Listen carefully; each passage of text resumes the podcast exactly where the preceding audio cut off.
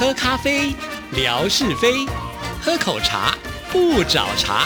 身心放轻松，烦恼自然空。央广即时通，互动更畅通。亲爱的听众朋友，大家好，欢迎收听今天的央广即时通，我是谭志毅。在今天的节目里呢，要来回复听众朋友的信件啊。但是呢，在啊星期一的节目的时候，志毅说还有些金钟奖的花絮啊，没有跟大家介绍哦完整哦。那今天还是播一点点的时间，再跟听众朋友来做分享啊。呃，其实我想要表达的就是，因为没有上台去说谢词嘛，那这个谢词也准备了很多年。年，那其中有一部分呢是要感谢我这么多可爱的听众朋友啊。其实从志毅入围以来呢，就好多的听众朋友说，志毅姐今年一定拿奖啊！呃，不管怎么样啊，呃，你在我心目当中呢，早就是最佳的主持人等等等啊。其实看了都非常的窝心。呃，尤其我记得是秋玲吧，哈，她在留言当中又提到了，不管是金杯银杯，还不如呢有听众朋友的口碑。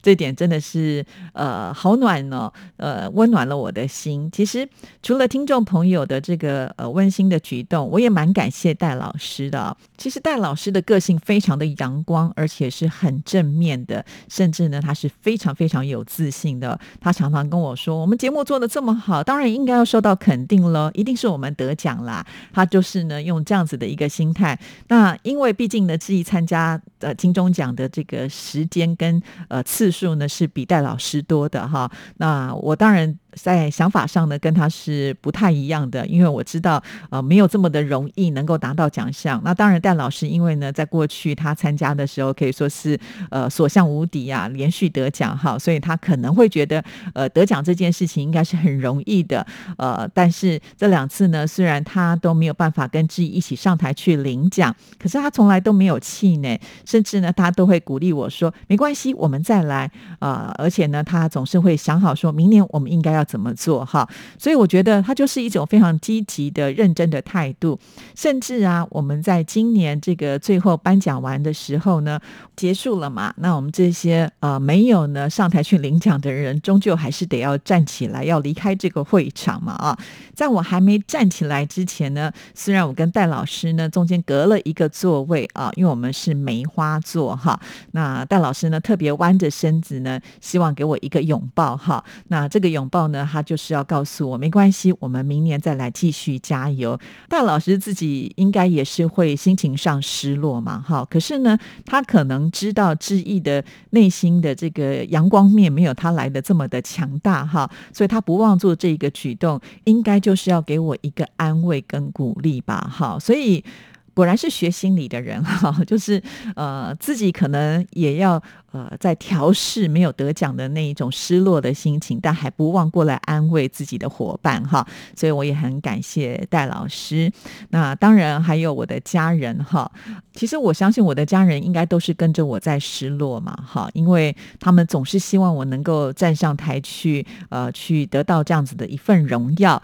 不过很可惜啊，最后都让他们空欢喜一场，就是没有办法真正的去上台感谢他们。呃，可是当我每一次。是呢，这个没有得奖，在我们的家庭群组，我就会跟他们说，我共估了。这个之前文哥也在我们节目当中跟大家解释过，什么是共估啊，就是什么都没有的意思啊。好，那当我每次留这个共估之后呢，他们总是不忘安慰我哈。然后尤其像平常其实并没有跟我哥哥互动很多，他也是那种惜字如金的人啊。但是呢，他会在那个留言处呢，就会写上说。你在我心目当中是最好的，这就是亲人的一种支持的力量。看了很感动，很谢谢他们哈。其实这几年呢，真的有一种就是知道入围了，也不好意思呢跟他们说哈，在家庭群组当中去留言分享这个喜讯哈，因为就是怕他们呢，呃，知道的话会有很多的期待啊。但是呢，因为谭二姐因为跟我比较亲近一点点，所以呢，她会关心这件事情，然后呢，她。就会去跟大家呃这个大声的广播哈，所以我觉得亲情哈呃在这里就是很。很能够展现出来。虽然也许我们平常不见得有很多见面的机会，可是，一旦呢，呃，就是跟我们互相有关心的事情，他们还是非常非常的关心。这种感觉，其实我觉得也有在听众朋友的身上发生啊。除了就是有些听众朋友每天呢都会在微博来跟我互动的，当然也有很多呢是属于潜水型的。可是，一旦到了这个重要的场合的时候，也有很多的朋友是透过私讯，在颁奖的前一刻呢，赶紧传来给志毅说，希望我能够加油。我都收到了，非常的感谢大家哈。那这几年呢，虽然在奖项上呢，真的是没有这么好的运气能够上台去把这个奖给拿回来哈。那但是呢，我觉得在听众朋友的这边，我确实得到了非常多的温暖跟鼓励，谢谢大家。好，在回复信件之前呢，我们先来听听景斌先生为我们带来的生活美学之万事万物的由来。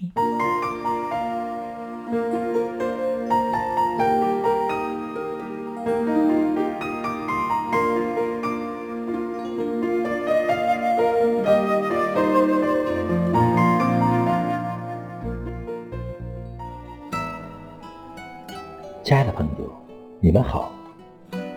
央广即时通，无限魅力，我们手牵手，轻松前行。刨根问底，探究万事的来龙去脉，追本溯源，了解万物背后的故事，万事万物的由来。欢迎您的收听，我是景斌。今天我们说说正月。农历的第一个月一般称为正月。在中国古代，每年以哪个月为第一个月，各朝代都不相同。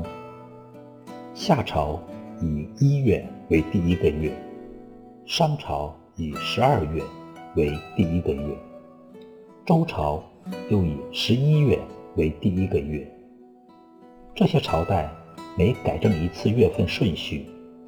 就把改变后的第一个月称作正月，正是改正的意思。直到汉武帝时，才最后确定农历一月为正月，一直通行到现在。为什么正月的正字又读成征的音呢？这里面也有个典故。秦始皇名字叫做嬴政。他统一天下后，嫌“正”字读音与他名字中的“正”字相同，犯忌讳，就下令把正月一律念成正月，不然就杀头。从那时起，正月的“正”字就读成了“征”字的音，也一直延续到现在。亲爱的朋友，万事万物的由来，感谢您的收听。关注支持谭志毅，你的笑容更灿烂，你的心情更美丽。再见。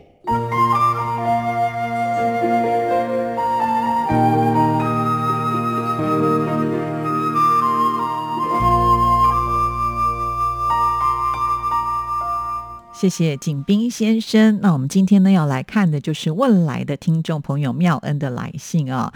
妙恩呢最近的这个信件来的非常的频繁呢，可能也是因为节日比较多吧。妙恩呢记住每一个节日，而且呢几乎都是呢最快最先呢送上祝福的人，非常的感谢啊。每一封祝福的信件志毅都收到了，只不过呢有的时候志毅真的很忙哈，所以比较没有办法呢在这个 email 当中呢及时的回。复那也希望这个妙恩能够见谅啊。那妙恩呢，当然在我参加金钟奖之前呢，就已经写信来啊，鼓励志毅，而且替我加油啊。不过呢，最后啊，这个志毅并没有得到奖项，他也呢在最及时的时候就赶紧呢又写信来鼓励志毅啊。那我们现在看的这封信件呢，是在九月二十七号所写来的。Hello，志毅主持人您好，请不要灰心哦。今年央广有入围的主持人没有。机会上台来领奖。明年我们再来努力拼，加油加油！而且还送上了好多的这个加油的符号，非常的谢谢妙恩呢。好，那我们再来看下一段，从网上的直播看到志毅和戴老师一起出现在台上来担任嘉宾。我今年又看到志毅姐打扮的很漂亮啊。那今年志毅和戴胜峰老师主持的《弦外之音》有入围第五十六届广播金钟奖，但是没有好运再上台。千万不要灰心，我们再接再再厉，明年再来。我还是一样呢，在这里帮你加油打气的。志毅，首先要跟你说声谢谢了。我有收到你的来信，而且呢，志毅还告诉我有一份纪念礼物要给我，因为疫情的关系没有办法邮寄。志毅不要紧哦，纪念礼物你就先收起来，等疫情好了过后再来寄。感谢。目前呢，未来的疫情还是一直的往上升，偶尔也会降低一点点而已，就是不稳定。好了，就先写到这儿，感谢你们，祝福大家平安快乐。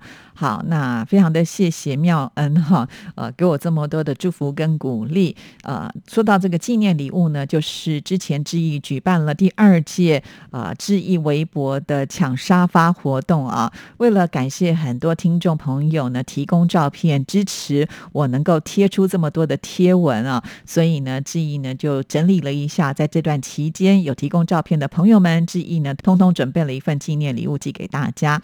最近也很开心啊，有很多。的听众朋友收到礼物了，而且呢也拍了照片回传到我这里来哦。每次看到这样的一个呃回复的时候，其实我自己也蛮开心的，因为毕竟呢这都是致意呢亲手包装的啊，就每次都会期待说我们的听众朋友赶快收到，因为我相信呢收到礼物的心情应该是很好的。那同样的听众朋友有这样的回馈，我的心情也会变得非常的好。